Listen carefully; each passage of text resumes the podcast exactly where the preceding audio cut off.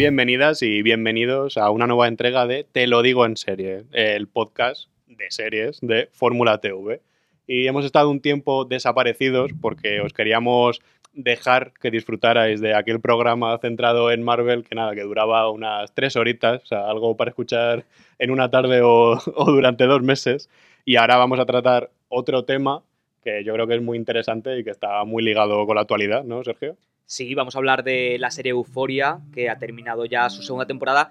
Y también hemos querido esperar unos días para dejar a la gente que vea el último capítulo tranquilamente, porque aquí vamos a hablar con todo lujo de spoilers.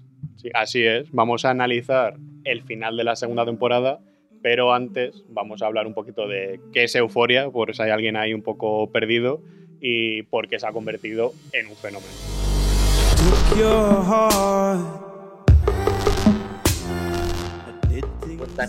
¿De dónde viene Euforia?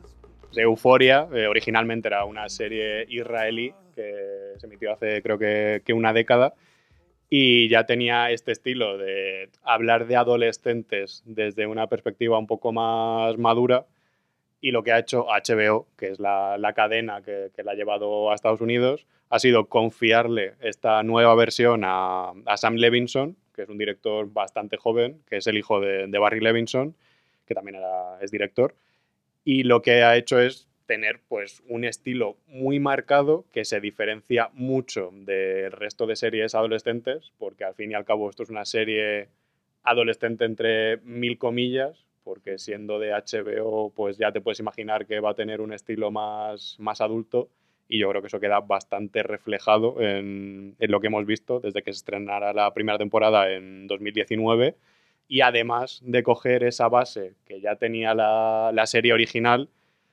esto es aún más especial porque incluye las vivencias reales de, Sam Levinson, que también como que tuvo problemas con la adicción cuando era adolescente, y eso es lo que ha intentado plasmar él en la serie a través de estos personajes que son súper intensos, que son súper elevados, así, pueden parecer muy exagerados, lo típico esto que se dice siempre de las series adolescentes de pues cuando yo tenía 15 años a mí no me pasaba todo eso, pues eh, Euforia lleva eso. eso al extremo, pero no tanto por cosas que sean loquísimas que le pasen a adolescentes que a ti igual no te podían pasar porque estos se van de fiesta, pues se lían entre ellos, todo esto, lo típico, pero lo que hace Euforia es ir como más allá, no tanto a lo, a lo grande de ser súper ambiciosa de lo que le pasa a sus personajes, sino íntimamente por lo que atraviesa cada uno de ellos a un nivel más emocional. Pero podríamos decir que es un poco autobiográfica, o sea, es él es Ru o él es un poco mezcla de todos. Sí, él es como como que transpira por todos los personajes, que igual sí que es más Ru, que es el personaje de, de Zendaya, que es el personaje que tiene problemas esto con, con las drogas, que desde la primera escena de la serie ya te está contando que cuando estaba en el vientre de su madre, cuando estaba a punto de salir al mundo, que ya se sentía como con una presión tremenda y este personaje cuando muere su padre, que eso es lo que te muestra la primera temporada y que también sirve un poco de leitmotiv de, de la segunda, tanto sí. para ella como para otros personajes, que ahí ya es cuando se derrumba su mundo y empieza a drogarse para intentar paliar todo este agobio, el pánico social, y la angustia que tiene. O sea, no es la típica serie que te celebra la vida, que te pones a verla y dices, joder, voy a salir y, y voy, a ver, voy a ver el amanecer y me voy a divertir. No, es ver euforia es como que te peguen un poco una paliza, pero que te, sí. deja, que te deja de verdad reflexionando sobre lo que es ser adolescente hoy en día. No sé hasta qué punto yo ya fui adolescente hace como 10 años, así que tampoco... No tanto, no tanto. no tengo una, no puedo compararlo con, con, lo que se hace hoy en día, pero sí que lo veo y puedo sentir que estoy viendo adolescentes reales. Que eso es como lo más difícil que tiene una serie adolescente siempre, es que la veas y te resulte creíble, ¿no? Sí. Es eso, incluso sin, sin tener casos reconocibles cercanos, que yo no conozco, no sé si decir por suerte o por desgracia, pero no, por desgracia no. No conozco sí, por suerte, por suerte. Ninguna, ninguna RU en mi círculo cercano. Y está guay también, o sea, yo creo que una de las cosas que la hacen diferente Euforia de otras series de instituto es que son casos que podría pasar a cualquier edad. O sea, sí que pues los sentimientos, las emociones en la adolescencia siempre están a flor de piel y eso ayuda muchísimo a esta serie, pero es que al final están enseñando un mundo de narcos, de ambiciones, de, de celos, de superaciones, de adicciones en general, no únicamente de las drogas, sino adicciones también a... a afectivas, de relaciones tóxicas. Y, y, bueno, pues eso, que creo que sí que tiene un, un, un ADN muy específico por distintos puntos que, que, queremos también analizar un poquito, siendo el principal, el principal a Zendaya, C. Zendaya. Zendaya. Que bueno, que yo creo que evidentemente es un reclamo bastante interesante por el contraste de lo que nos tenía acostumbrados esta actriz. Y es que es muy guay, o sea, es que al final es un poquito lo de Miley Cyrus, que la vimos como princesita Disney y de repente se convirtió en lo que ella quería ser realmente. Pues esto, a ver, no quiero comparar un caso real, pero que a lo que me refiero es al contraste este y, la verdad es que ver a, Zendaya en este personaje es muy guay y bueno, pues me parece que también hace una interpretación maravillosa. Ahí me recuerda cuando Selena Gómez protagonizó Spring Breakers, un poco ese choque de ponerte en un contexto totalmente diferente al que esperabas.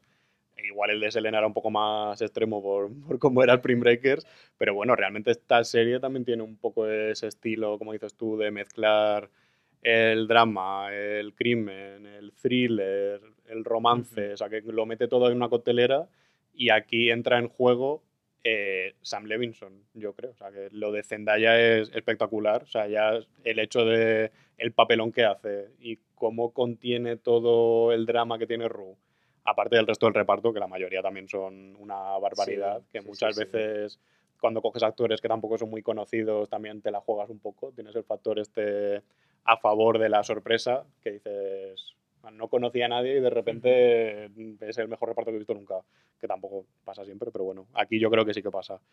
Y Sam Levinson coge eso, tanto a un reparto que lo hace en general de una manera muy correcta, como su propio estilo, y hace que sin necesidad de hacer una serie realista, porque tampoco Euforia lo es, no pretende, por el modo en el que está narrada, ni cómo está grabada sobre todo, es muy abstracta, como que por los travelings que hace, cómo se mueve la cámara, cómo se...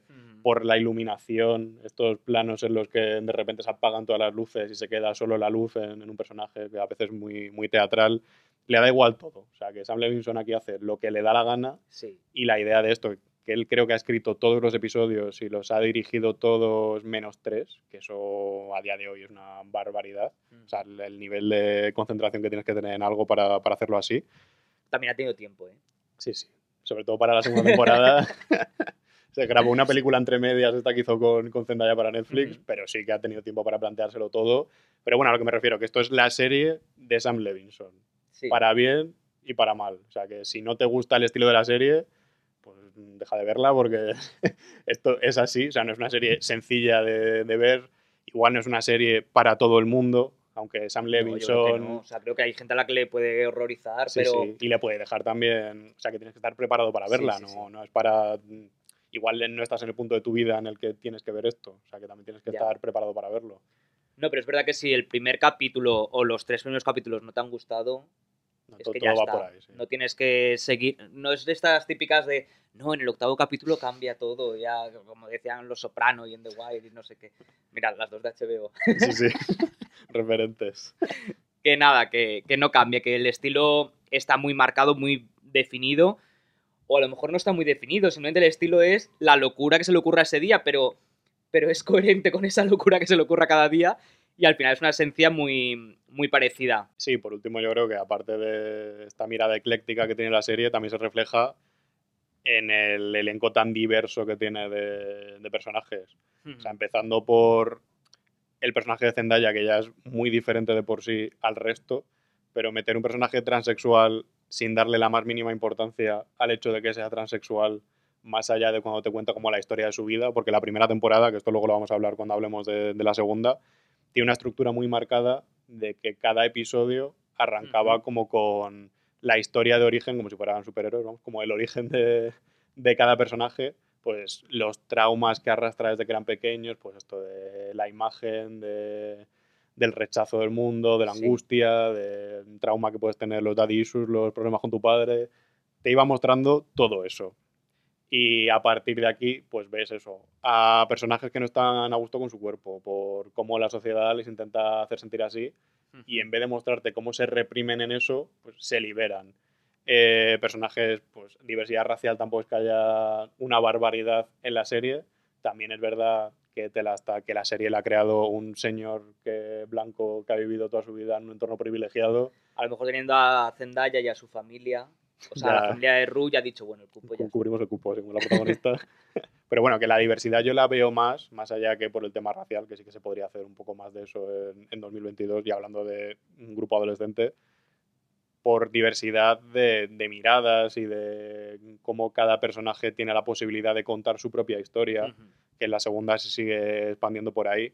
Y yo creo que eso es, en general, la, la idea de por qué ha triunfado Euphoria. Por Sí. Sam Levinson, por Zendaya y el resto del reparto, por este tono tan maduro y también por que tiene todo lo que hace falta para chocar a la gente, o sea, para ser una serie provocativa y que te haga removerte por dentro, que tampoco, que con todas las series que vemos hoy en día, tampoco hay tantas que te hagan sentir eso, de verdad. Es que es verdad que es un topicazo lo de una serie que no te dejará indiferente, pero es que en este caso es así, o sea, es verdad que se utiliza muchísimo como lema de marketing. Sobre todo en HBO. Sí, sí, ¿no? Y, y- y en, y en muchísimas otras series que son mucho más superficiales que esta.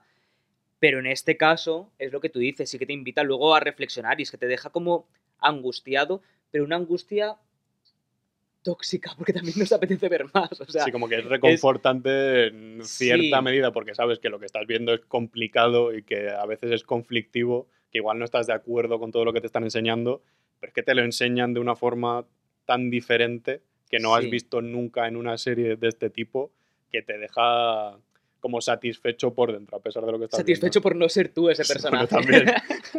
por no estar en ese instituto tampoco. Bueno, ir un día de espectador al instituto puede estar bien. Sí, bueno, yo creo que con la serie ya, ya cumples, ¿no? Sí, Somos sí, todos un poco Lexi. Pues sí. Hombre, es con el personaje que más nos podemos identificar.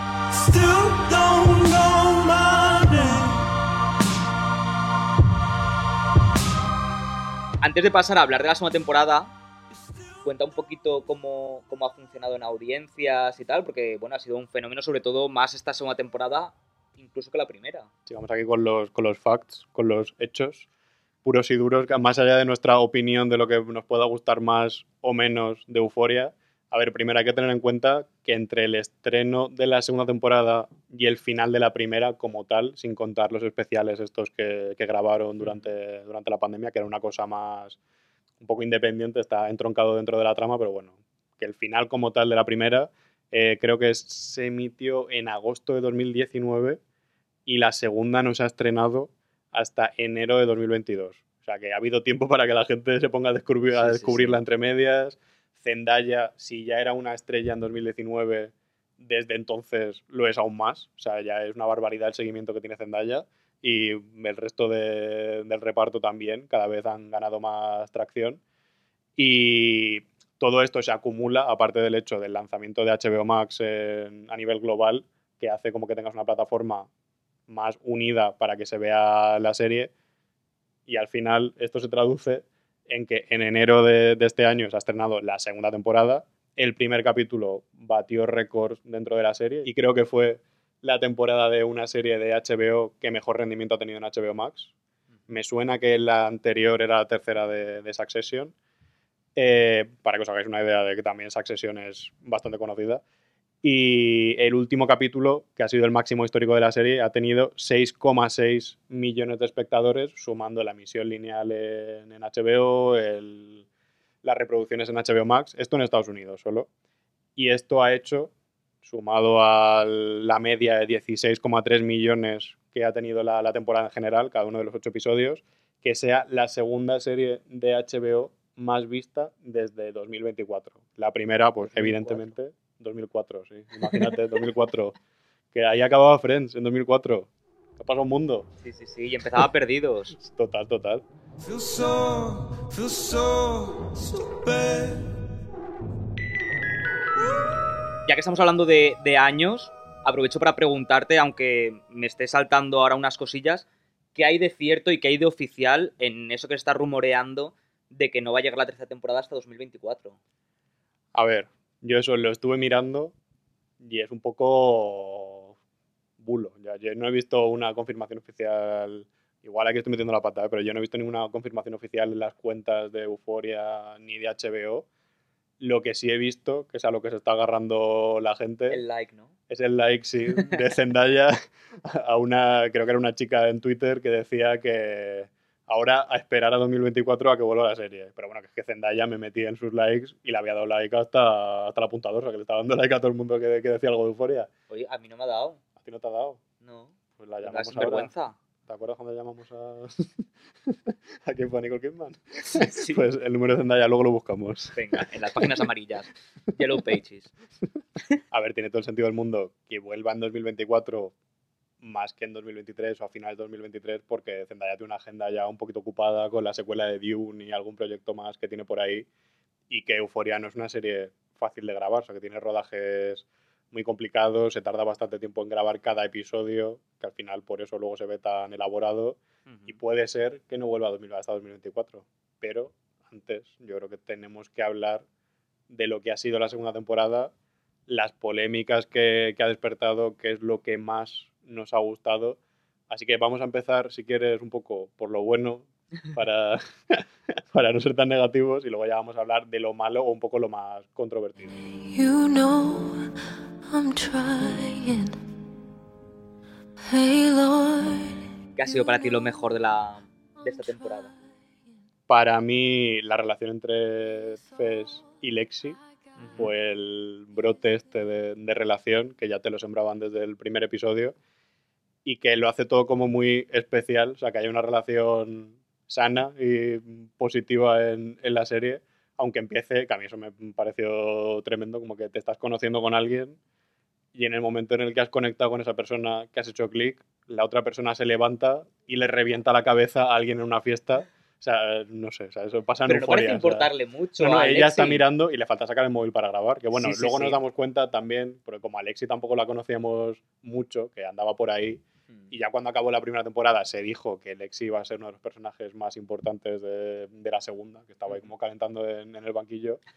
Y en esta, a mí, Lexi, o sea, aparte de Fes, que me parece muy interesante, y la primera ya te lo ponían un poco más, Lexi me parece lo mejor de esta, porque te la presentan con este rollo de ser una espectadora, una observadora de la vida de los demás, que al final es lo que somos todos cuando vemos una serie, somos espectadores de, de la ficción que, que estamos viendo, y ella también comprende al resto del mundo que le rodea como personajes en su obra de teatro, y como esto es euforia, pues Sam Levinson coge y te hace una obra de teatro, que es el final de la serie, con dos episodios, como con un entreacto entre medias del penúltimo y el último episodio, y te reestructura la serie, te la revisa una serie en su segunda temporada, que eso es lo que me parece más loco, que, que acaba de arrancar en realidad, y ya te la estás revisitando a ti mismo haciendo esta metaficción a través de los ojos de Lexi, y me parece súper original y de lo mejor de la temporada, la verdad.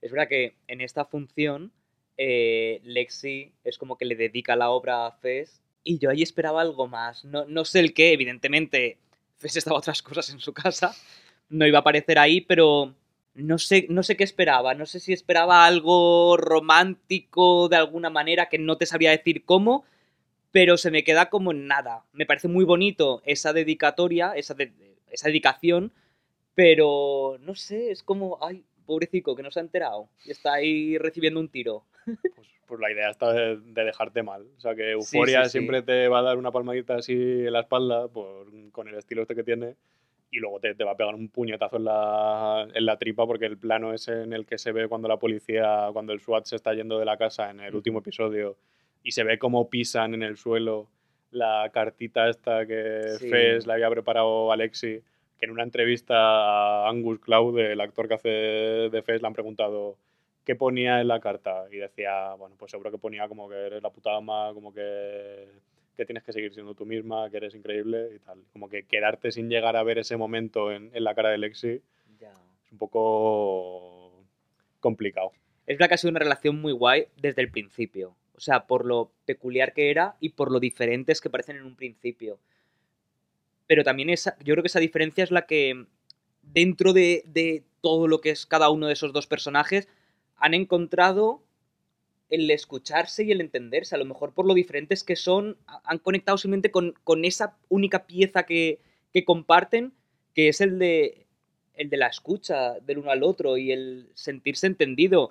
Mira que Lexi tiene amigas, bueno, amigas, tiene círculo cercano que nunca le han prestado atención y por eso también Lexi es como es, que es una secundaria, no un personaje secundario, sino ella una secundaria en su propia vida. Y de repente se siente como querida y el otro pues un poquito lo mismo. Entonces mola cómo se va gestando esta relación, pues eso, por lo diferentes que son.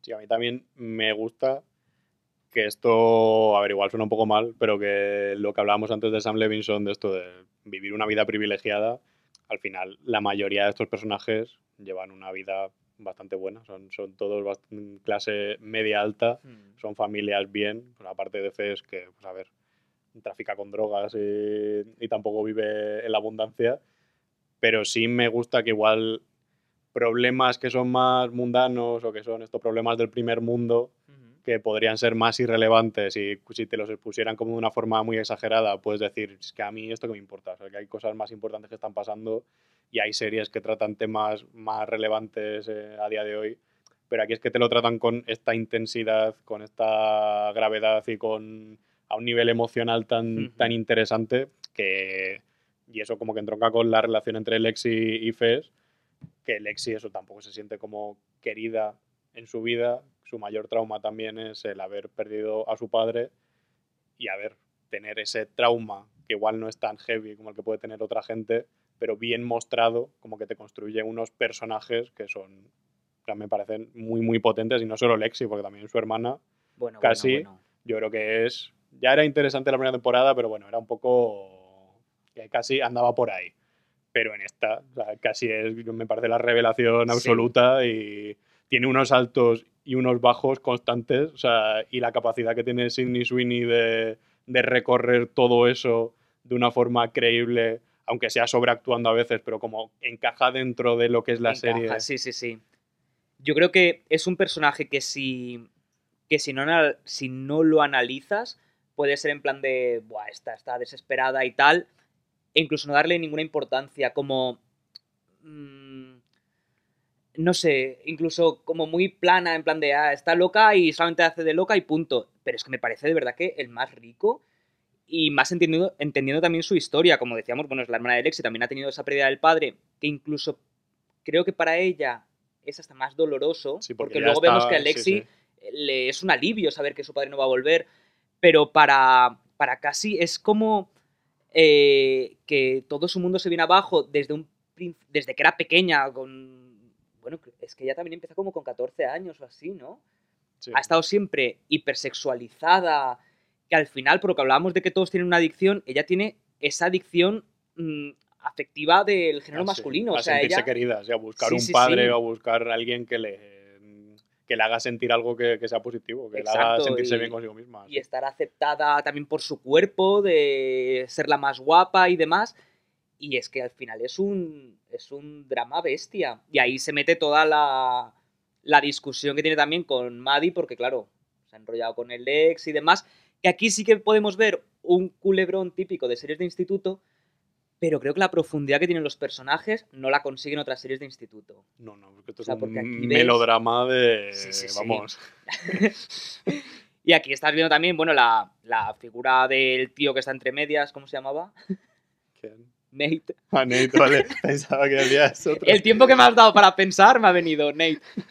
Bueno, es que Nate también es un personaje que, que ahora hablaremos de, de su profundidad, pero bueno, que él es el que está ahí en medio de tal, y al final es que las dos han estado engatusadas del mismo hombre que ha estado jugando con el mismo arma de, de seducir para utilizar y punto. Y todas las peleas que hay entre ellas dos, me gusta que Maddie yo creo que en el fondo lo que le jode es estar, esta- estar viendo cómo Nate está destruyendo a su amiga más que que se esté enrollando con su ex. Sí, más allá del choque del principio, que le quiere arrancar la cabeza y le Sí. quiere arrancar todo el pelo, Luego, la frase que le dice al final de, la temporada, esto de esto acaba de empezar, porque sí. cuando es una relación tóxica como la que Maddie ya tenía con Nate, que casi le va a pasar lo mismo, porque además ella tiene aún más esa necesidad afectiva de, de la que tú hablas, y vamos, las frases que le dice a Nate casi, o sea, esto de puedes hacer conmigo lo que quieras, o sea, me puedes, básicamente, o sea, me puedes maltratarme si quieres que yo voy a seguir aquí contigo, parece súper fuerte, y, pero al mismo tiempo el personaje como que es coherente con lo que es el personaje Sí, sí, sí. y con lo que cabe esperar de Nate, que aparte Nate, esta temporada yo creo que da un poco un paso atrás, como otros personajes, como Jules, como la propia Rue, y Nate te habla, te desarrolla más que la relación con Maddie o la relación con Cassie, que eso yo creo que lo lleva más Cassie por su cuenta que, que con Nate en pantalla. Lo de Nate es más con su padre. Todo el tema de, de Cal y conocer el pasado de Cal y ver reflejado ahí a Nate con esa inseguridad sexual que, que podía tener, cómo se siente atado por la sociedad y por no poder mostrarse como es. Y a partir de ahí, como una persona que ha vivido reprimida toda su vida, pues al final lo manifiesta de una forma extrema, como, como lo ha hecho Cal. Y Nate se ve ahí, se ve en su padre, se ve en un señor que, que queda con adolescentes para acostarse con ellas.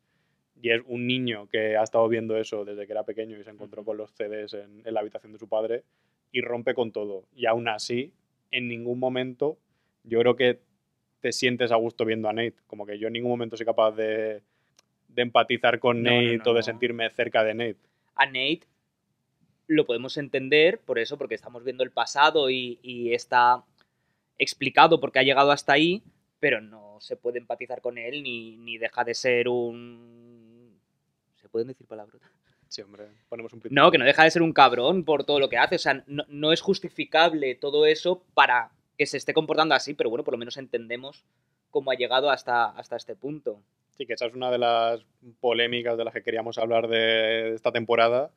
Cuando se emitió el capítulo que hablaba del pasado de, de. Cal, sí que se hablaba de que igual se estaba justificando a un personaje muy conflictivo como es Cal, pero yo creo que en ningún momento la serie te quiere como validar No. lo que la actitud del personaje. Al final lo que quiere hacer es presentarte al personaje. cómo ha, cómo llegado hasta este punto y por Claro. qué ha llegado hasta este punto. Pero es eso, explicarnos lo mismo que justificar.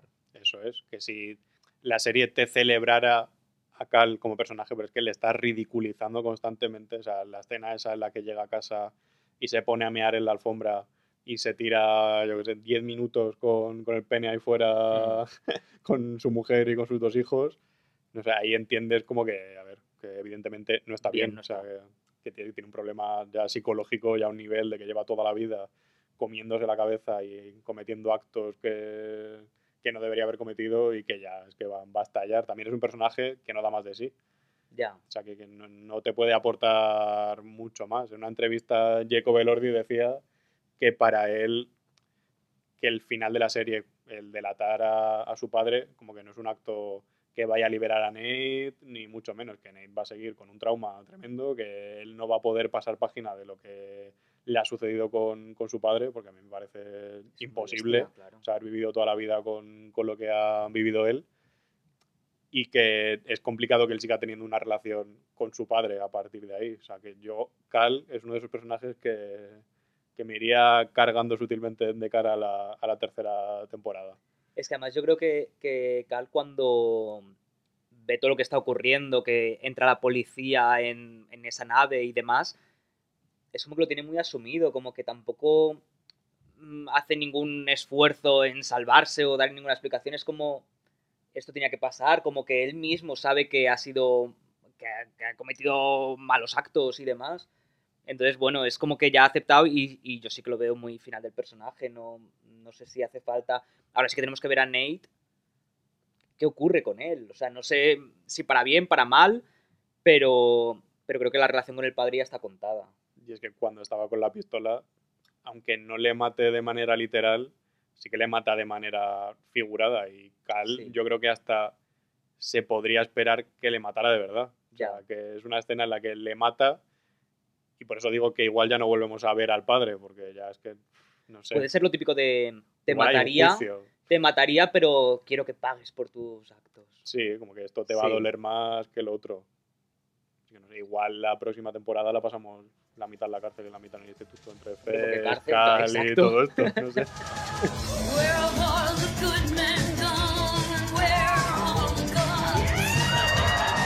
Y volviendo a personajes que igual no tienen tanto peso como cabría esperar por cómo se despidió la primera temporada y por lo que igual pensábamos que iba a ser esta segunda, yo creo que Jules es alguien que nos habría Sí. gustado ver más, ¿no?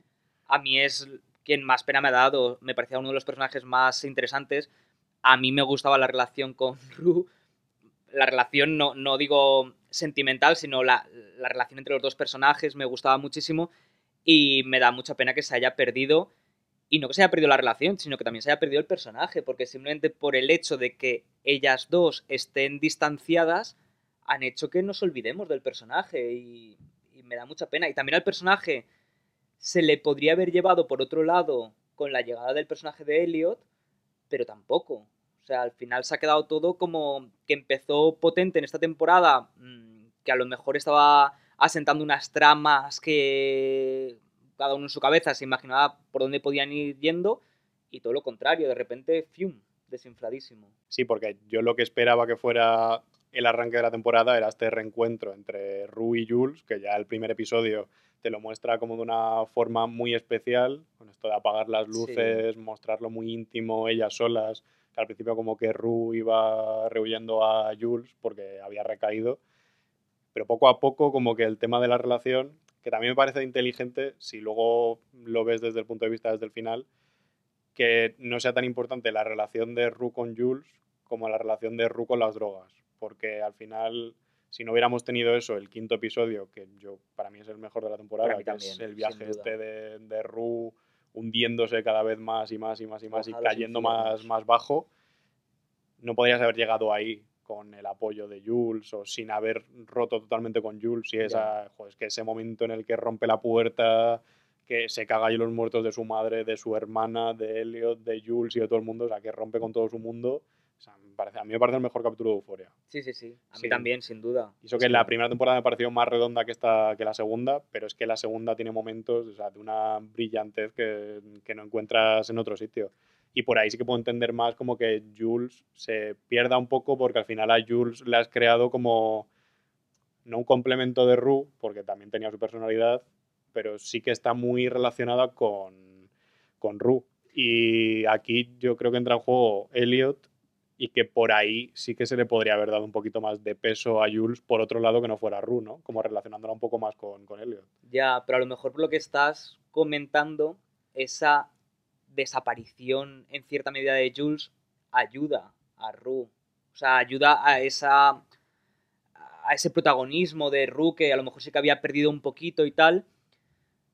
No lo había visto desde ese punto de vista, pero es verdad que a lo mejor es, sí que es verdad que, que ha podido beneficiar al conjunto de la serie esa leve desaparición de ella. Pero sí que espero que, que tenga más guion en la tercera temporada. Luego hablaremos, al final hablaremos de qué esperamos de la tercera temporada. Pero, pero luego también es verdad, de Elliot, también hubiese estado bien ver algo más. Sí, que como No que sé por desde dónde- el principio, que uno de los desafíos que suelen tener las series en las segundas temporadas o cuando vas avanzando y sobre todo las adolescentes, es introducir cosas nuevas que aporten. Claro. Yo creo que Elliot sí que aporta y entra como directamente. O sea, en la fiesta, cuando Rue se lo encuentra que está ahí drogándose en una habitación escondida, ya sabes quién es Elliot. O sea, nada más verle sin que hable, ya sabes quién es. Establece una cierta conexión con Rue que por la forma en la que se establece, por muy especial que sea, hace que luego sea imposible que se mantenga, porque si Rue quiere seguir limpia y esa escena que alguna gente dice, que algunas personas dicen que igual se va un poco de, de las manos poner toda una canción en el último episodio de, de Elliot, igual es un poquito demasiado, pero sí que te demuestra el nivel al que han conectado en tan poco tiempo, sea, y lo difícil que es que dos personajes conecten tan rápido en una serie, o sea, me parece que está muy bien llevado y que sin llegar a verle tanto como a mí me habría gustado, porque sí que en esos momentos en los que estaba la tensión sexual con Jules, con Rue, me parecía muy guay porque lo llevaba muy bien los tres. igual. Yo creo que si al final quieres avanzar en la trama de Ru, que la serie no se estanque, que deje de ser todo el rato lo mismo, había dos opciones. O matas a Ru, que ya sería muy radical y habría una decisión, si ya Sam Levinson le, le quieren crucificar en su casa por, por lo que hace semana tras semana, si ya te matas a Ru, Bueno, si matan a Ru, a lo mejor tendríamos tercera temporada en 2023. sí, la resurrección.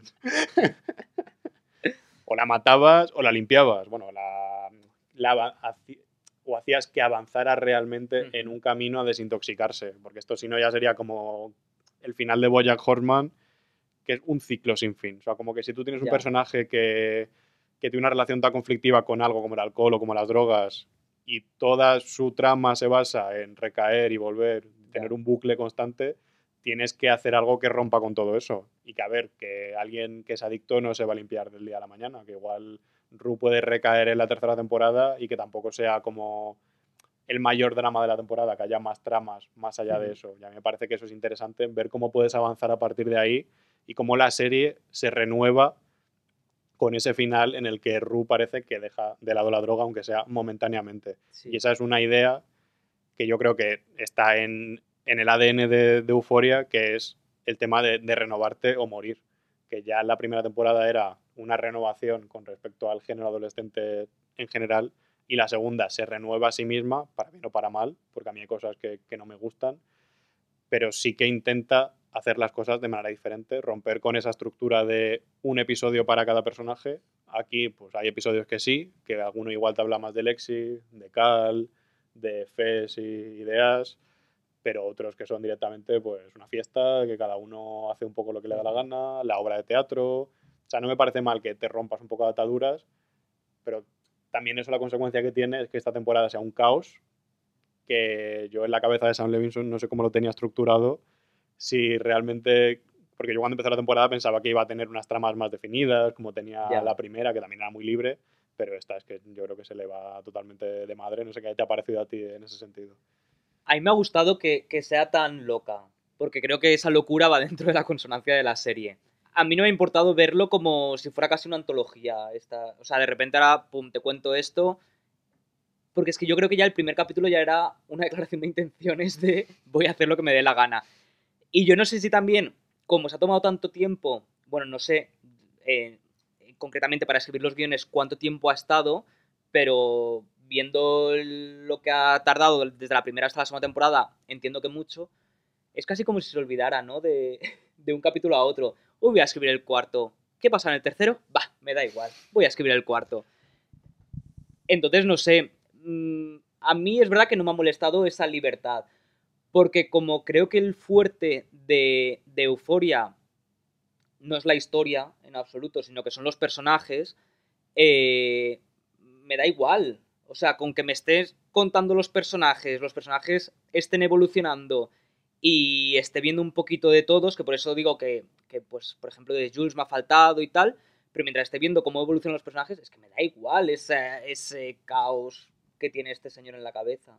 O sea, yo creo que la pandemia ha afectado mucho también, porque sí que se ha comentado que los guiones, bueno, ya estaban escritos. Eh, Cuando empezó la pandemia, justo cuando empezó la pandemia, en marzo era cuando Zendaya y todo el mundo estaba subiendo fotos ya de aquí estamos con la lectura del guion, como todo el mundo, como Stranger Things y todo esto, y pum, la semana siguiente, eh, adiós Hollywood, adiós todo. Y de, en todo ese tiempo que ha tenido Sam Levinson, que además yo le veo como una persona que debe estar retocando los guiones constantemente y como Hasta buscando rodaje, cómo ¿no? sí, buscando cómo empujarlo todo un poco más allá, que igual no le convence algo y se lo carga totalmente. Ha habido tramas que han desaparecido totalmente de la segunda temporada y sí que se han replanteado cosas. Igual si se hubiera grabado en marzo de 2020, habríamos tenido algo más continuista con respecto a la primera, pero al final hemos tenido esto, que yo repito que a mí no me parece mal y que estoy totalmente de acuerdo contigo, que aquí lo que importa no es eh, la trama que tienen y si Ru la va a matar la narcotraficante, es un añadido, como que le da un poco más de tensión a la serie, pero lo interesante es ver pues cómo te muestran cada personaje y cómo, que esto es algo más de la literatura que de las series, cómo te expresan como su mundo interior. Que tú Sí. leyendo un libro, pues te puedes leer una narración que te lo muestre todo y te haces una idea más clara, pero eso verlo en una serie o en una película me parece dificilísimo. O sea, explicitar lo que siente alguien y realmente llegar a comprenderlo, y eso Euforia lo hace. Yo creo que es lo más complicado que se puede hacer, y Euforia lo hace muy bien, y al final es el reflejo del trabajo de Sam Levinson, de los actores, como decíamos antes. Y por ahí no entiendo muy bien el tema de todo el hate, este, de todo el odio que se le tira a Sam Levinson por, por redes sociales, porque no sé, o sea, es un odio que, que no he visto nunca antes, igual, no sé, cuando, bueno, sí, sí lo hemos visto precisamente con Juego de Tronos, porque con la octava temporada era el odio constante a, a D&D, a, a David Benioff y Dan Weiss, que yo creo que prácticamente se tuvieron que meter en un búnker para ver el, el último episodio y no han vuelto a hablar casi desde entonces del, del final. Eh, y Sam Levinson está viviendo algo parecido, pero haciendo una serie como... Que a ver, es debatible que la octava temporada de Juego de Tronos fuera mejor o peor. Para mí no estuvo a la altura de las expectativas, pero no sé, o sea, Euforia yo no creo que esté en esa altura. Lo que sí que creo es que, al igual que la serie, o sea, que todos los dramas que viven los personajes de la serie y la forma de vivirlos es como luego los vive la gente al verlos. O sea, Sí, que cuando la gente totalmente. lo comenta en Twitter y se pone a poner GIFs de la cara intensa de, de Sidney Sweeney, como aquí reaccionando detrás de la puerta cuando está viendo la obra de teatro, aquí como resoplando y Sí, viendo sí, el vaho, la gente es así, o sea, es que la, la gente lo vive como los personajes. Y eso es muy especial también la, las reacciones tan viscerales y tan vehementes que, que tiene la gente por, por redes sociales y que han hecho que la serie sea, leía el otro día, la serie más comentada de la década en Twitter en Estados Unidos. Que poca broma, con todas las series que salen a día de hoy, que, que esta consiga eso. Y parte de Claro, todo pero es una eso es el odio a Sam Levinson. que es- me parece que es lo peor que tiene. Claro, o sea, he creado una comunidad fan Basada en el odio. o sea. tóxica sí. contra mí. O sea, es como les gusta tanto, tanto lo que he creado que si algo no les gusta, se vuelve en mi contra. O sea, es que al final es bestia. O sea, es, es, es paradójico. Claro, ponte tú al creador de Riverdale o a los creadores de Por 13 Razones o a Carlos Montero a dirigir Euforia, ¿sabes? O sea, imagínate que mañana echas a, a Sam Levinson. Pues, ¿A quién coges? Es que es imposible. o sea, que habrá gente que tendrá muchísimo talento y tendrá una visión similar a la suya, pero es que Euforia lo ha creado el él. universo que ha creado él, claro. Entonces, o sea, no tiene sentido meterte con alguien. Es como meterte con Jesse Armstrong por Succession porque no te gusta que, que un personaje haya tomado una decisión que no era la que tú querías. Pues no Ujú. sé, madura, ¿sabes? Que estás viendo una serie. Bueno, ahí está el final de Perdidos también, ¿eh? Sí, también, bueno, es que perdido ya es otra movida. Que al final O el de los Serrano. que cuando tomas decisiones arriesgadas, pues también, pues, por ser redundante, pero te arriesgas a la reacción que va a tener la gente. Y es que Euforia es, cada capítulo tiene eh, decisiones arriesgadas Ujú. y que te provocan y eso es lo que hace que Euforia yo creo que ya sea historia de HBO, tanto por esos datos de audiencia como por lo que está consiguiendo hacer y el impacto que está consiguiendo tener en la gente. Y eso me parece muy significativo por parte de, de HBO que se siga apostando por, aunque se aumente el volumen de, de series, pero es que un estreno de HBO, igual sin ser el evento por el que se para el mundo, poco a poco, semana tras semana, al final acaba ganando mucha más atención Sí, sí, sí, por supuesto. que otras 50 series que se estrenan ese mes. Y yo creo que hay que seguir por aquí, que aunque nos guste un poco más, un poco menos, decisiones que se tomen de la primera a la segunda temporada, que aquí está el factor diferencial, que es que si no hubiera gente como Sam Levinson, pues no habría nada interesante que, que ver en televisión. Claro, está esa variedad. Pero luego, aparte, es verdad que con Sam Levinson ha habido Sí. otro tipo de movidas confirmadas. Si el reverso tenebroso es que cuando tienes un artista de estos súper egocéntricos y Un subiditos... poco bohemio también, sí, ¿no? sí, sí. Bohemio y. Esta idea y vanguardista... aquí están mis cojones. Sí, básicamente. De aquí se hace lo que a mí me da la gana, de que yo soy el dictador de- del rodaje, que yo no estoy en el rodaje de Euforia, no, No. sé, no, no me han invitado todavía. Me pareció verte ahí en el escenario Sí, de, con Tom de Holland, ¿no? del- Sí, con No era Tom Holland, era yo. que al final te arriesgas a tener eso a un, a un loco. O sea, es que cuando tú tienes una, una serie o una película en la que el que manda, el que lo hace todo, es una persona, como con todo, una empresa, es que siempre es lo mismo, que te arriesgas a depender de esa persona, que luego si a esa persona se le va la pinza una temporada, pues tú ya caes con, con todo el equipo. Y eso pasa más en HBO que en ningún otro sitio porque se apuesta por, por los autores. Y en este caso, sin haber estado ahí y sin saberlo de primera mano, Lo que sí sabemos, por lo que dicen los actores en entrevistas, aquí regresamos a una entrevista de Jacob Elordi, que los días de rodaje, que igual se van a 16 horas, que eso es una auténtica locura, sobre todo para una serie adolescente. Pero ahí es culpa de él solo, porque también hay luego más gente. O sea, él es creador, es director, también es productor ejecutivo, ¿no? Sí, Pero bueno, también lo de Zendaya, o sea que sí bueno, creo y, que hay... y Drake. Y Drake, yo creo que por rodaje no ha pasado ni un día. Ya, bueno, pero creo que hay más gente ahí que, que manda y que no será culpa únicamente de él. No, a ver, yo aquí no creo que sea un tema de culpa, porque a ver, que un rodaje dure 16 horas puntualmente, a ver, no durará 16 horas todos los días, no es lo mismo grabar una escena que otra. Pues eh, Jacob Elordi hablaba de la fiesta del principio de, de la temporada, me imagino que grabar la obra de teatro habrá sido diferente, pues cada... El capítulo de Zendaya se grabaría en menos tiempo, igual, aunque haya más localizaciones, pues al final estás solo con un actor.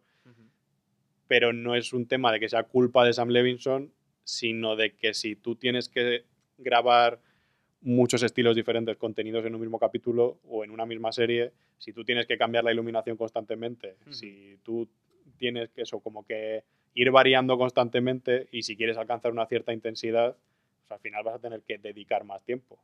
O sea, no creo que sea culpa de que los actores lo hagan mejor o peor, no creo que sea culpa de No, que... Ya, ya sé que no te refieres a eso, ni que el, el director de fotografía como que no espabile, como que al final el director no tiene la culpa de todo lo que pasa en Lo un decía rodaje, más por quien haga el plan de rodaje. Claro, claro. pero que tú cuando tienes un plan de rodaje sabes lo que vas a grabar al principio y lo que vas a grabar al final del día, o sea, como que tú tienes la idea de grabar X minutos de capítulo al día y sabes las escenas que tienes que hacer, pero es que si tú te quieres hacer una película, no en un Claro, capítulo, claro. sino una escena, o sea, es que lo que tiene Euforia es que no es cada capítulo una película, sino que cada secuencia intenta montarte una película Sí, sí, a, su, sí. a su manera.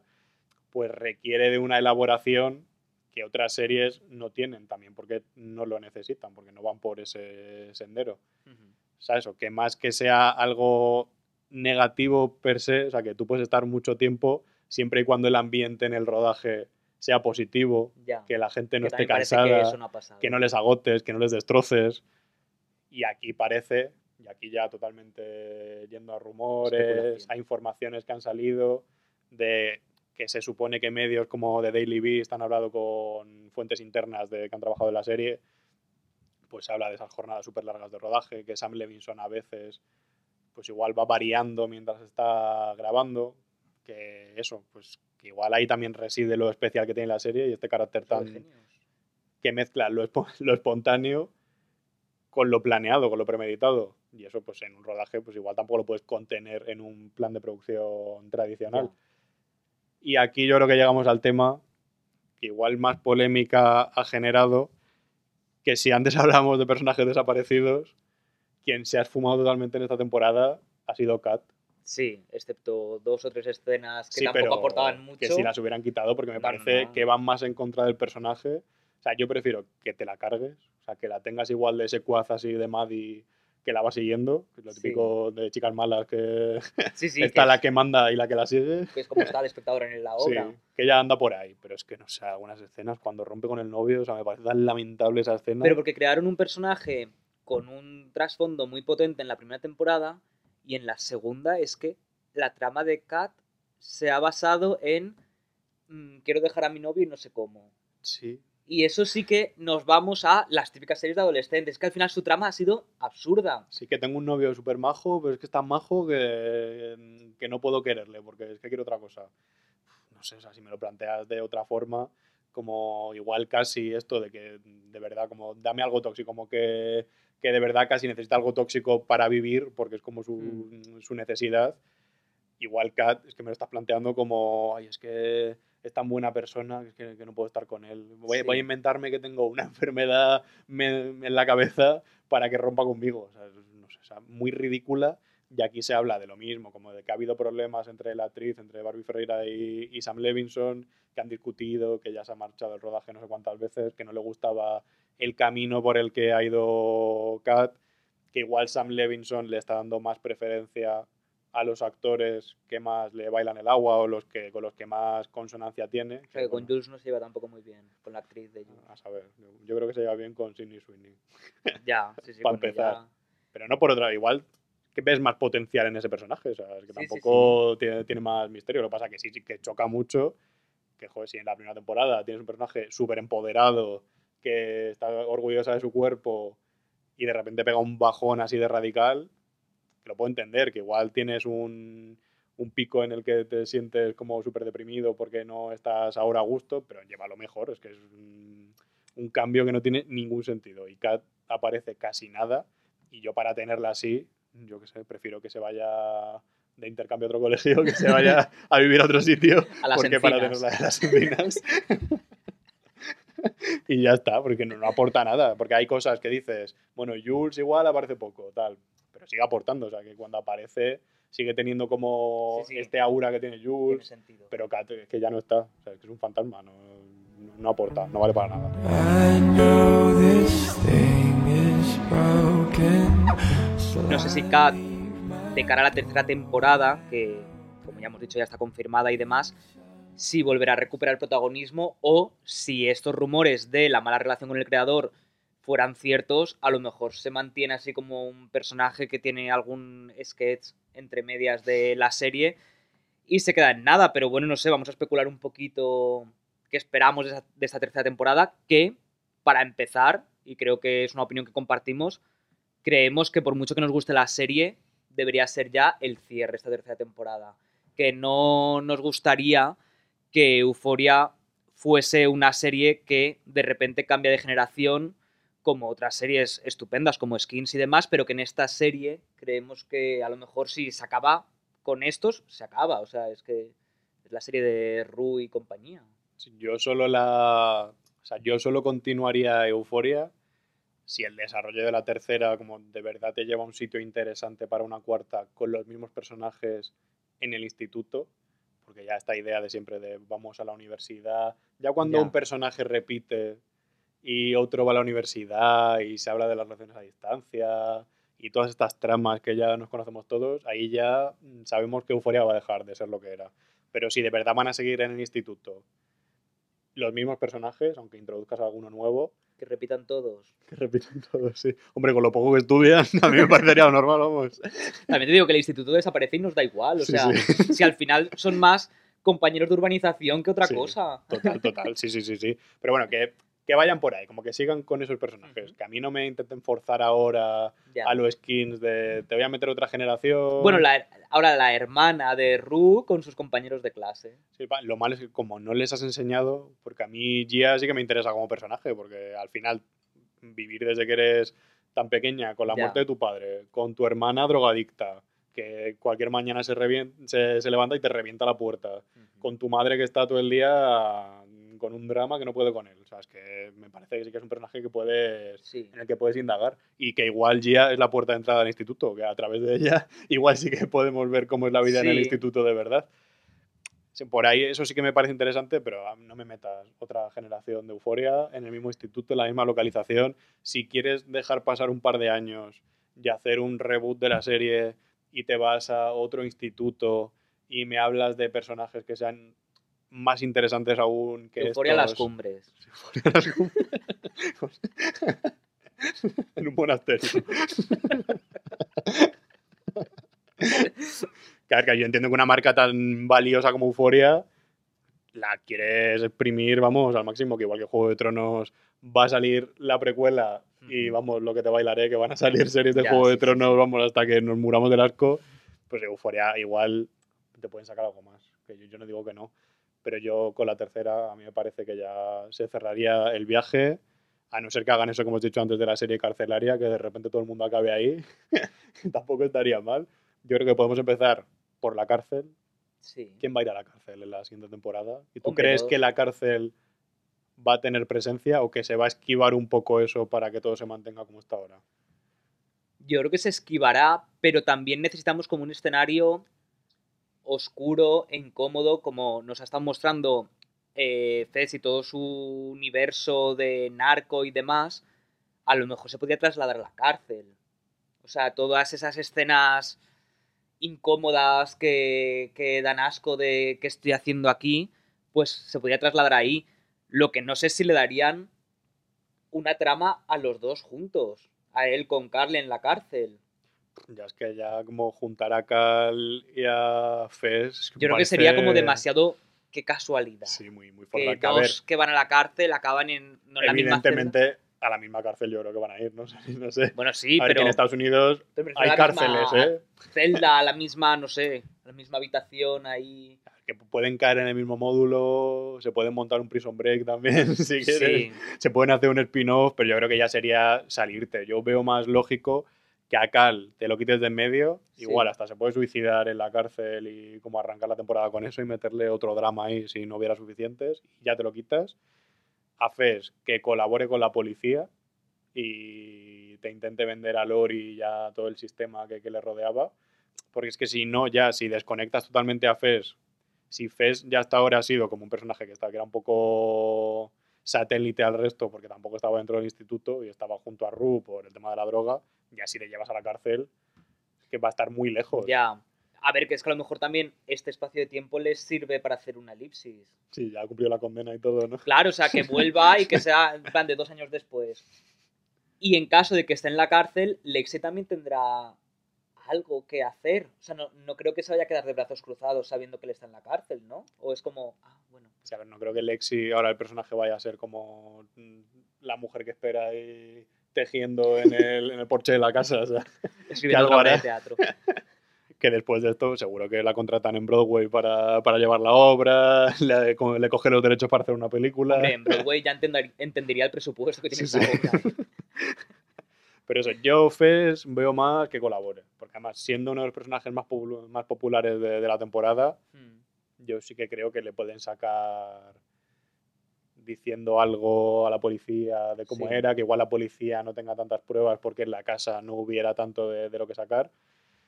Y luego ya por el instituto es muy complicado prever lo que va a pasar porque como que la serie ha hecho un borrón y cuenta nueva, al menos con, con Ru, pero lo que decíamos antes, yo creo que Ru y Jules sí que van como a reencontrarse y a conocerse desde otro punto de vista, como que Ru primero va a hacer este viaje de conocerse a sí misma Ujú. por su cuenta y luego ya, pues igual conoce a Jules o conoce a Elliot si es capaz de limpiarse o conoce a otro personaje nuevo. No digo a nivel sentimental, como que Ru necesite a alguien con quien estar, pero que sí que sea capaz de tener una relación sana y positiva con alguien que no tenga de fondo el tema de, de la droga. No sé yo si Elliot seguirá. Ya. Leí una teoría que luego es verdad que por ciertos temas no me cuadran, pero que, que Elliot no existe. Que Elliot Ya, es la imaginación de, de Rue cuando está drogada. Pero claro, es como que pierde sentido cuando Jules también trata con Elliot. Que a lo mejor también está todo en la cabeza de Rue, pero, pero me gustaba esa teoría porque tiene una complicidad muy chula con él y podría ser así como alguien con quien hablar cuando estoy drogada, mi, mi amigo invisible. Es fantasma, sí. Entonces a lo mejor si ya va a estar limpia, ya no existe Elliot. es el elefante de Inside Out. Hombre, a ver, aunque no sea un fantasma, el personaje en sí está creado para eso, por lo Sí, que hablábamos sí, antes, es porque el la ha conocido en ese momento de su vida y es esa parte de ella que puede ser una influencia positiva porque la conoce mejor que nadie nada más conocerla, pero también es negativa por otro lado. Igual puede ser como la tentación en la nueva temporada, pero eso, o sea, a mí que no me vuelvan otra vez con recaigo, vuelvo a limpiarme, me levanto y me vuelvo a sentar. O sea, que me parecería muy repetitivo y ya muy cansino. Ya, y luego ya no sé, en ese triángulo de Maddie, Cassie, Nate, ¿qué puede pasar? O sea, no sé yo si Nate se buscará una nueva víctima que también esté mm, eh, necesitada de afecto sentimental masculino. ¿Y qué pasa entre ellas? Bueno, yo creo que esa amistad no se romperá, ¿no? Estoy aquí Que- como- que sean amigas, que se quieran mucho. Daros un besito. que creo que después de la obra, que la obra ha sido como si los personajes vieran la serie. O sea, es como si a ti te grabaran desde que tenías 10 años hasta que tenías 18 y vieras como lo ridículo que has sido durante tu adolescencia. O sea, que eso te hace enfrentarte al espejo y verte como lo, lo tonto que has sido y también como ciertas actitudes que tiene Ujú. Nate. Como que después de ver eso es un punto de inflexión, ¿no? Como que no, no puedes seguir siendo la misma persona después de verte reconocido. Y que te vea todo el mundo. Claro, o sea, es que no es claro. que te hayas visto tú solo en tu casa poniendo Que una esa es película. otra, que el instituto ya a ser una fiesta, porque después Claro. de que todo el mundo haya visto la obra, pasear por ahí, o sea, ya era un ridículo estar ahí rodeado de gente viendo la obra, ya cuando estén con toda la gente por el pasillo. sí, sí, sí. O sea, no sé cómo, eh, cómo lo van a reconducir. Igual la nueva temporada no es tanto en el instituto como en el verano antes de la universidad, o eso que hacen una Ajá. elipsis, como se supone que ya ha terminado el curso con, con la segunda. Y partiendo de esa idea de que Sam Levinson le gusta renovarse de una temporada a otra, yo sí que lo veo haciendo una cosa más, más diferente, incluso haciendo más una comedia Uh, plan buscando más el sentido del humor dentro de la serie. eh, igual no yendo tanto a los infiernos de los personajes como intentando sacarles un poco del pozo. ujú. Yo creo que por más que intentemos prever y todas las teorías que la gente vaya a poner en redes sociales, es lo que este hombre va a coger y lo va a tirar a la basura, básicamente. Y lo que escriba luego en rodaje también lo volverá a tirar a la basura. Eso es, Y si alguna actriz se va del rodaje, pues oye, no sale. que no vuelvas. Pero bueno, es verdad que también es una serie que, que mola ver las teorías y demás de, lo, de especulaciones de lo que pueda ocurrir, pero creo que algo que tiene es que sorprende, pese a, a lo sencilla que pueda parecer desde fuera de, pues volvemos al topicazo de series de instituto, es una serie que sorprende y que engancha y demás, entonces bueno, que tampoco hace falta especular mucho, dejarse llevar, dejarse sorprender y, y engancharse de nuevo con la tercera temporada. Y antes de acabar, quería comentar que a ver si esto llega en 2023, 2024, cuando sea, da un poco igual, porque Sam Levinson también está preparando ahora, no sé si ya la estaban grabando, otra serie para HBO con The Weeknd, que la, la han escrito entre ellos dos y, y con otro socio, que esta va a ser otra fantasía, de que hay que verla sí o sí, que creo que va, que The Weeknd interpreta a un dueño de un club nocturno de Los Ángeles que aparte como que es el fundador de una secta y, y se hace novio de una actriz conocida de Hollywood. Creo que ese es el punto de partida, si no me estoy liando, ¿eh? O sea que ya ¿La solo con eso... Zendaya? La actriz es la hija de Johnny Depp, o sea que... Bueno, bueno, es que todo suma. O sea que ahí ya tenemos una cosita y si la están grabando ahora, que me parece que sí, igual llega para finales de este año, principios del siguiente. Así que ya algo para Bueno. pasar el tiempo vamos a tener. Pues sí, sí, sí, sí. Pues nada, nos despedimos aquí si te parece. Me parece muy bien, sí. Podéis no nos vamos a dejarnos- las tres horas, sí. Sí, sí. Podéis dejarnos todos vuestros comentarios, eh, qué os ha parecido esta segunda temporada, qué os parece el conjunto de la serie y bueno, todos los de todos los temas que hemos ido tratando y qué esperáis de la tercera temporada y cuándo queréis que llegue. Eso es. Y bueno, nos podéis escuchar, ya sabéis, en Spotify, en Evox, en Apple Podcast. Dejadnos todos los comentarios que queráis y nos vemos en la siguiente. Hasta luego. Hasta luego.